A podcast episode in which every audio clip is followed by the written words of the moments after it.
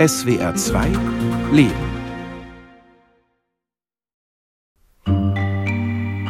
Terrorprozess in München. Dort muss sich vor dem Landgericht seit heute ein mutmaßlicher Dschihadist verantworten. So berichtet das bayerische Fernsehen im Mai 2016. Der 27-Jährige wollte sich offenbar in Syrien dem bewaffneten Kampf einer Terrormiliz anschließen, wurde aber am Verlassen Deutschlands gehindert. Seit einem Jahr ist schon der Versuch der Ausreise zur Terrorausbildung strafbar.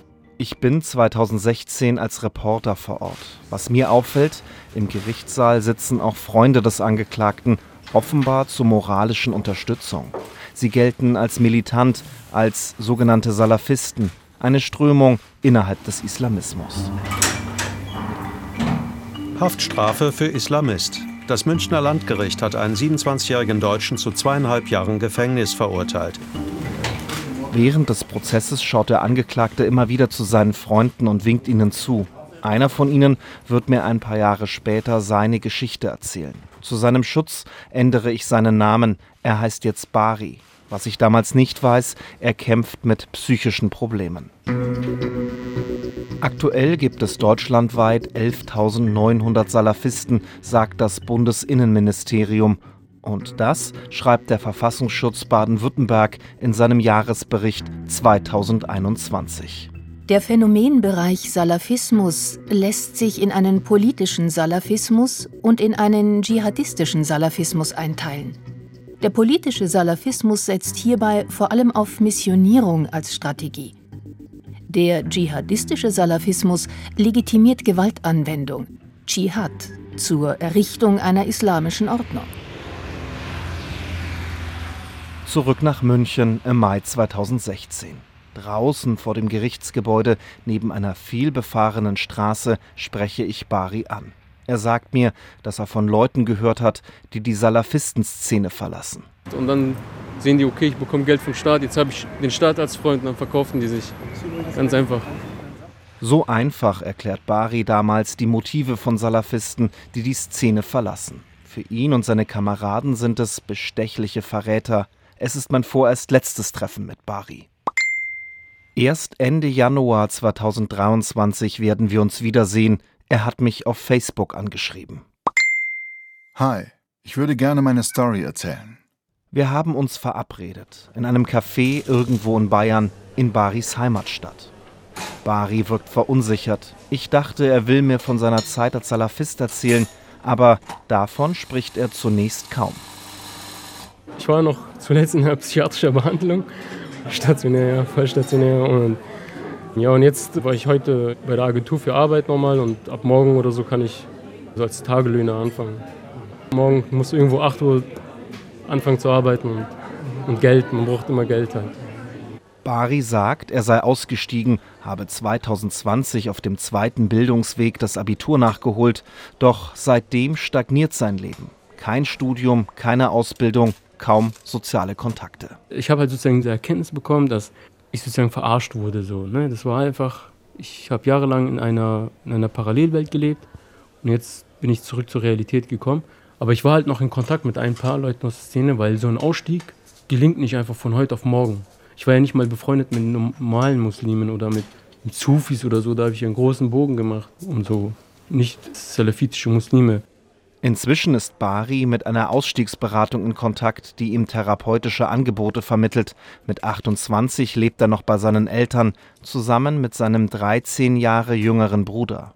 Eine deutsche Familie aus Bayern. Ich werde Bari die kommenden Monate begleiten und immer wieder spielt seine Diagnose eine Rolle. Die letzte ist paranoide Schizophrenie, Zwangsstörungen, starke Depressionen, Psychosen halt. Aber bei vielen Salafisten, die ich einfach persönlich kennengelernt habe damals oder mit denen ich damals befreundet war, die hatten einfach echt Probleme mit ihrer Psyche. Also die hatten mit Psychosen zu kämpfen. Viele waren schizophren, hochschizophren. Täglich haben die mir erzählt, dass die nachts von irgendwelchen Geistern heimgesucht werden, von Satanen heimgesucht werden.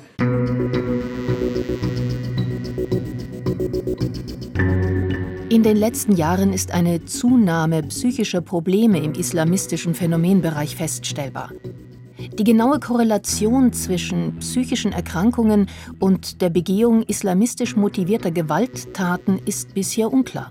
schreibt der Bayerische Verfassungsschutz in seinem Jahresbericht 2022. Auch deshalb reizt mich diese Geschichte, weil es immer wieder Fälle wie Bari gibt, religiös Radikalisierte mit psychischen Problemen. Bari glaubte lange, er sei vom Teufel besessen.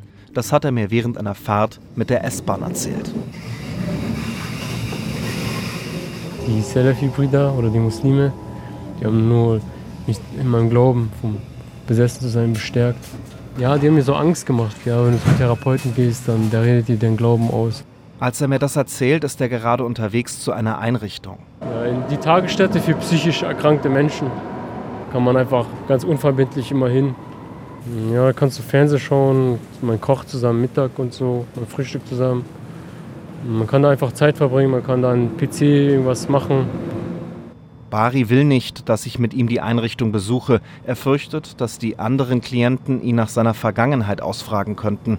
Er sagt, dass er mit Religion nichts mehr zu tun habe, sondern sich nun am Philosophen Nietzsche orientiere, auch in seinem Umfeld. Ich glaube an den Übermenschen. Der Übermensch gewinnt. Gefressen oder gefressen werden. Nach Nietzsche gibt es auch keine Seele. Nihilismus pur.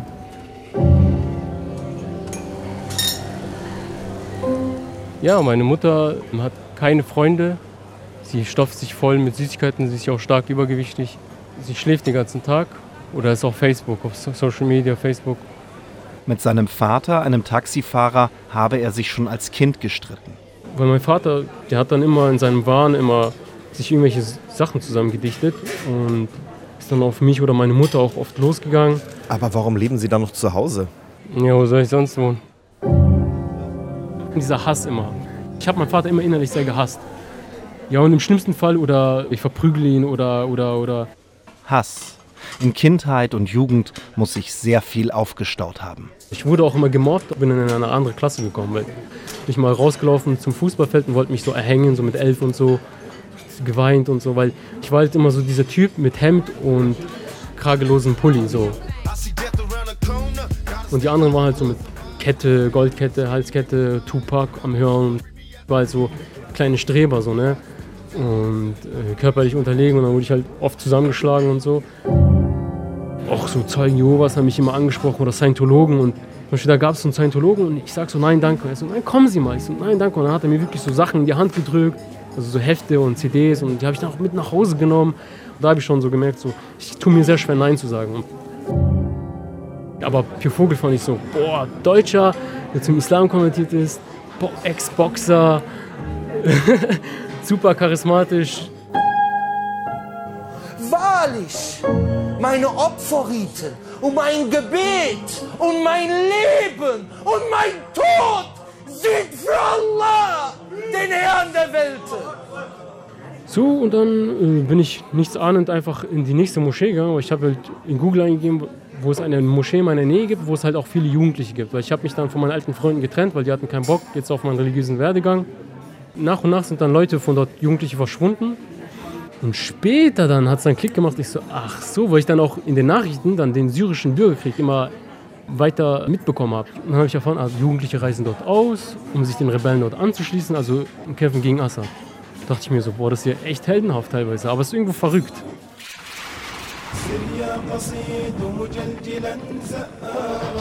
Im Herbst 2014 reist Bari nach Syrien und landet in einem Gebiet, wo sich Al-Qaida-nahe Dschihadisten tummeln, aber auch Kämpfer der Freien Syrischen Armee. Wegen der Ausreise nach Syrien ermitteln auch Staatsanwaltschaft und Polizei. Ich war komisch, hab Schmarrn gemacht, war psychotisch, immer wieder psychotisch auch. Also die haben gesagt, ja, der ist schizophren, der hat einen Djinn in sich, der ist gestört, passt auf und so, redet nicht viel mit dem.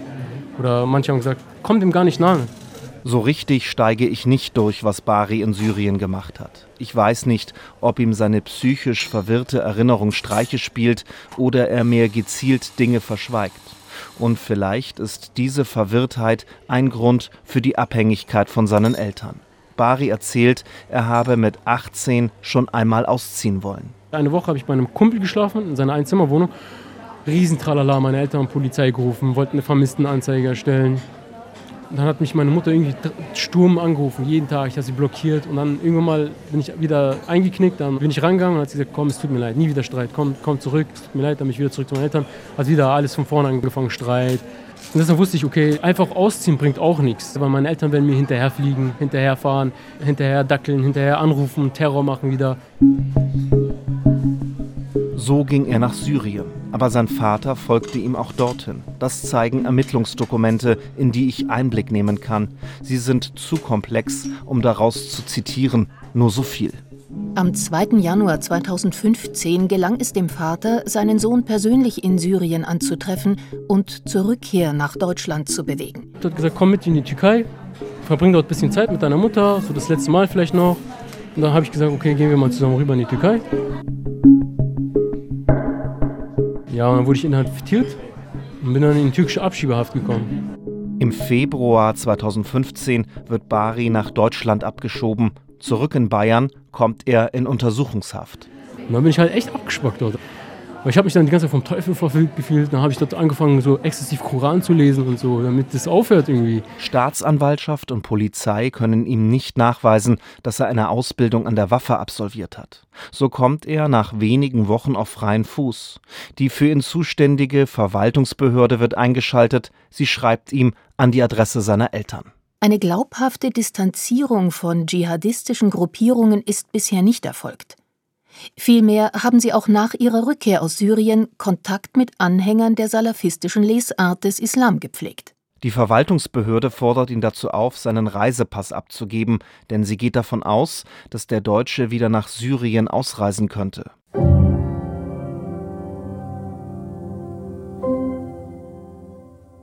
Der Vater hat die Polizei über die Entwicklung seines Sohnes auf dem Laufenden gehalten. Das sorgte für Konflikte. Das zeigen auch Angaben der Polizei ein Jahr nach Baris Rückkehr. Eine Zusammenfassung. Am 4. Januar 2016 erschien der Vater bei der Polizei. Er war teilweise den Tränen nahe und berichtete von einem Konflikt mit Bari. Es soll zu einem Streit zwischen Bari und seinem Vater gekommen sein. Streitursache soll die andauernde Kooperation des Vaters mit der Polizei gewesen sein. Im Verlauf des Streits soll er das Mobiltelefon des Vaters zerstört haben, damit dieser sich nicht mehr in seine Angelegenheiten einmische. Im Gespräch mit der Polizei gab der Vater an, dass Bari weiterhin die radikale Auslegung des Islam vertritt und praktiziert. Heute ist Bari für Polizei und Verfassungsschutz nicht mehr radikal. Der Streit mit dem Vater bleibt dagegen ein Dauerthema. Spiel nicht mal Spiel! Wir sind Hähnchen. Hähnchen, Hackfleischspieße, Adana-Spieße, Wiener Würstchen, ohne Schwein natürlich. Das ist Erdem. Er hat religiöse Extremisten betreut, um sie zum Ausstieg zu bewegen. Eine gefährliche Arbeit, deshalb ist Erdem auch nur ein Deckname. Bari hat mir erzählt, dass er mit Erdem in Kontakt war. Ja, er hat ja das ganze Leid von mir mitbekommen, hatte dann noch Empathie für mich, hat mich immer umarmt und so und hatte Mitleid. Ich kenne Erdem länger als ich Bari kenne. Zum ersten Mal treffe ich Erdem Ende Dezember 2014 in seiner Heimatstadt Kempten in einer türkischen Moschee, durch die er mich führt. Die Moschee hat zu einem Tag der offenen Tür geladen, es wird gegrillt und gebetet. Damals kümmert sich Erdem noch nicht um religiös Radikalisierte, aber er hat schon erste Begegnungen. Eine Handvoll junger Männer, die immer wieder die Moschee in Kempten aufsuchen, um das Gebet zu stören. Während die anderen im Gebetsraum dann die Sunna-Gebete gemacht haben, haben die angefangen mit ihren iPhones zu spielen, haben laut gesprochen, haben sich in die Ecke gefläzt, haben sich wirklich auffällig verhalten. Die haben ihre Beine dann ausgestreckt, haben sich reingelegt in den Gebetsraum, laut gesprochen, gelacht und so weiter und so fort.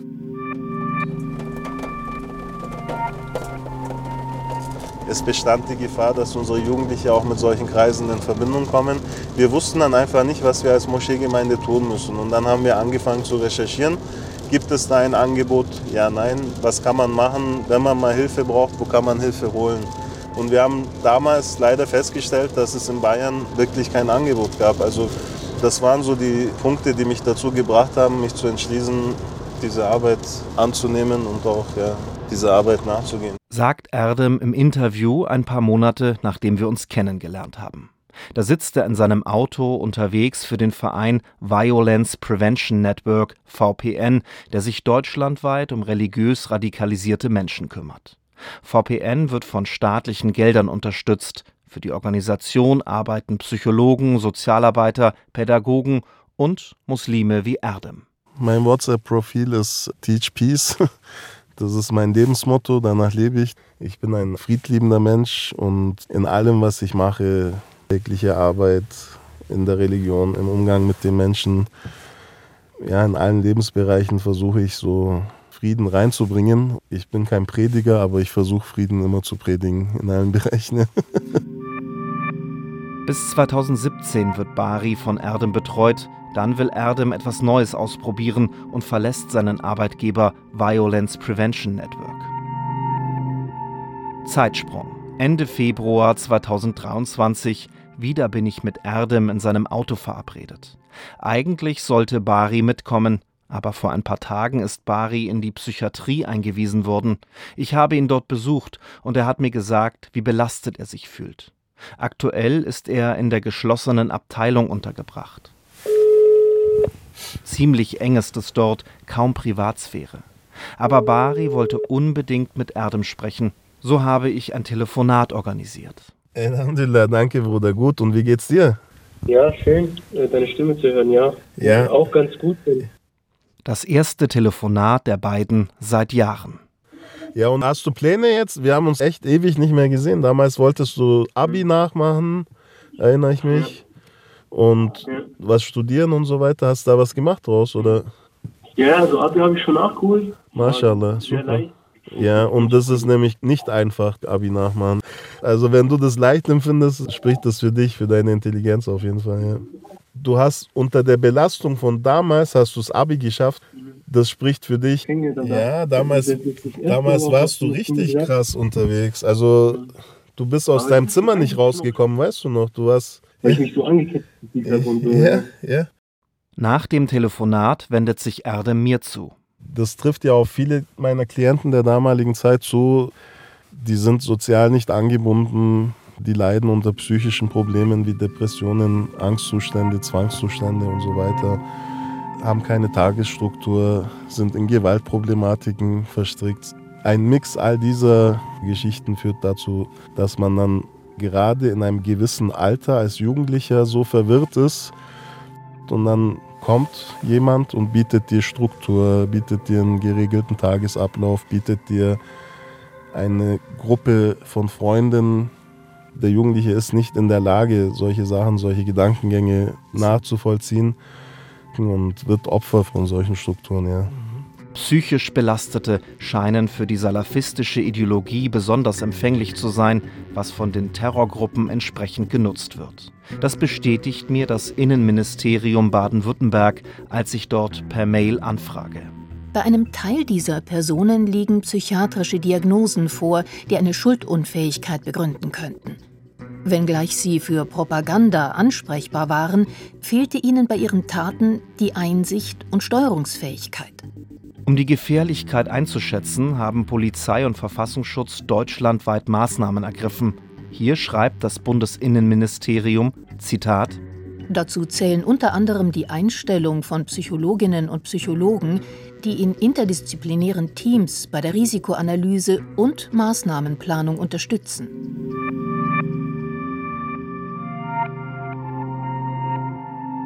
Digga, ist gerade so, so ein Journalist bei mir im Zimmer, Digga, der nimmt uns gerade auf, oh verrückt, Digga. Das ist Baris kleiner Bruder. Es ist Ende März, später Nachmittag. Bari kann die Psychiatrie inzwischen für einige Stunden am Tag verlassen. Er ist täglich zu Hause zu Besuch. Eine Mietwohnung in einem Mehrfamilienhaus. Hier wohnt Bari mit seinem Bruder und seinen Eltern. Bari hat gerade Reis mit Linsen gegessen. Jetzt räumt er die Spülmaschine ein. Seine Eltern machen im Nebenzimmer Mittagsschlaf. Viele dunkle Ecken gibt es in der Wohnung. Die gefühlt traurige Stimmung erdrückt mich. Hier hat sich Bari immer wieder mit seinem Vater gestritten. Nee, ich bin noch bis morgen in der Psychiatrie. Morgen habe ich dann Oberarztvisite, weil die heute halt streiken, die Ärzte. Und ich hoffe, dass ich morgen entlassen werde, ja. Also ich poch dann drauf. Was passiert dann? Dann komme ich erstmal hier zurück. Er stockt. Er ahnt selbst, dass das keine gute Idee ist. Aber wo soll er hin? Wollen wir mal rübergehen zu deinem Bruder? Wann geht's los? Jetzt? Ja, sofort. Oh, okay. Setzen wir uns mal her. Ist es okay für dich eigentlich? Ja. Ja? Okay. Der Bruder sitzt an zwei Computerbildschirmen und unterhält sich mit seinen Freunden via Messenger-Dienst. Es geht um Energy Drinks. Ich bin euch ehrlich, Digga, Energies tun mir gar nicht gut, Digga. Ich zitter immer noch wie ein Affe, Digga. Der 15-Jährige besucht das Gymnasium und wir sprechen auch über die Beziehung zu seinem Bruder. Mein Bruder ist schon gegenüber mir ziemlich väterlich, auch sehr erzieherisch. Genau, er wollte möglichst, dass ich nach seinen Idealen und nach seinen Vorstellungen aufwachse. So hat sich Bari um seinen Bruder gekümmert, schon als Jugendlicher, für beide nicht einfach. Was eine Belastung war, eben dieses ständige Abholen vom Kindergarten und von der Schule. Oder ich war manchmal da, auch bei den Elternsprechtagen und so. Und das fand ich irgendwie total lächerlich, weil ich nicht die Vaterrolle einnehmen wollte. Es ist schon vieles passiert. Ich hatte ein ziemlich, ich sag mal, umständliches Leben, also was so familiäre Bedingungen angeht und so. Und mein Bruder und mein Vater hatten nicht wirklich immer das beste Verhältnis zwischeneinander. Deswegen dachte sich mein Bruder, dass er so mich so in seine Hand nimmt. Die Tage vergehen. Immer wieder treffe ich Bari, auch einmal zusammen mit Erdem. Am Ende ihres Telefonats haben sie beschlossen, sich wiederzusehen. Erdem kommt als Mutmacher in Baris Heimatstadt. Du musst ins Tun kommen, ins Handeln kommen. Und sobald du das machst, wirst du merken, wie es dir besser geht. Das Ja, also, genau. Es ist schwer, an dich ranzukommen Ja, mit solchen genau. Themen. Weil ich immer Angst habe. Ich hatte immer Angst vor allen Menschen. Angst. Einfach Angst. Das musst du ablegen. Ich weiß noch, wie schwer es war, an dich überhaupt ranzukommen. Ja, ich ja. da monatelang rumgemacht habe. Und stimmt, geduldig ja. dran geblieben bin, obwohl ich andere hätten wahrscheinlich schon lange aufgegeben und wären abgehauen. Aber ja, das stimmt.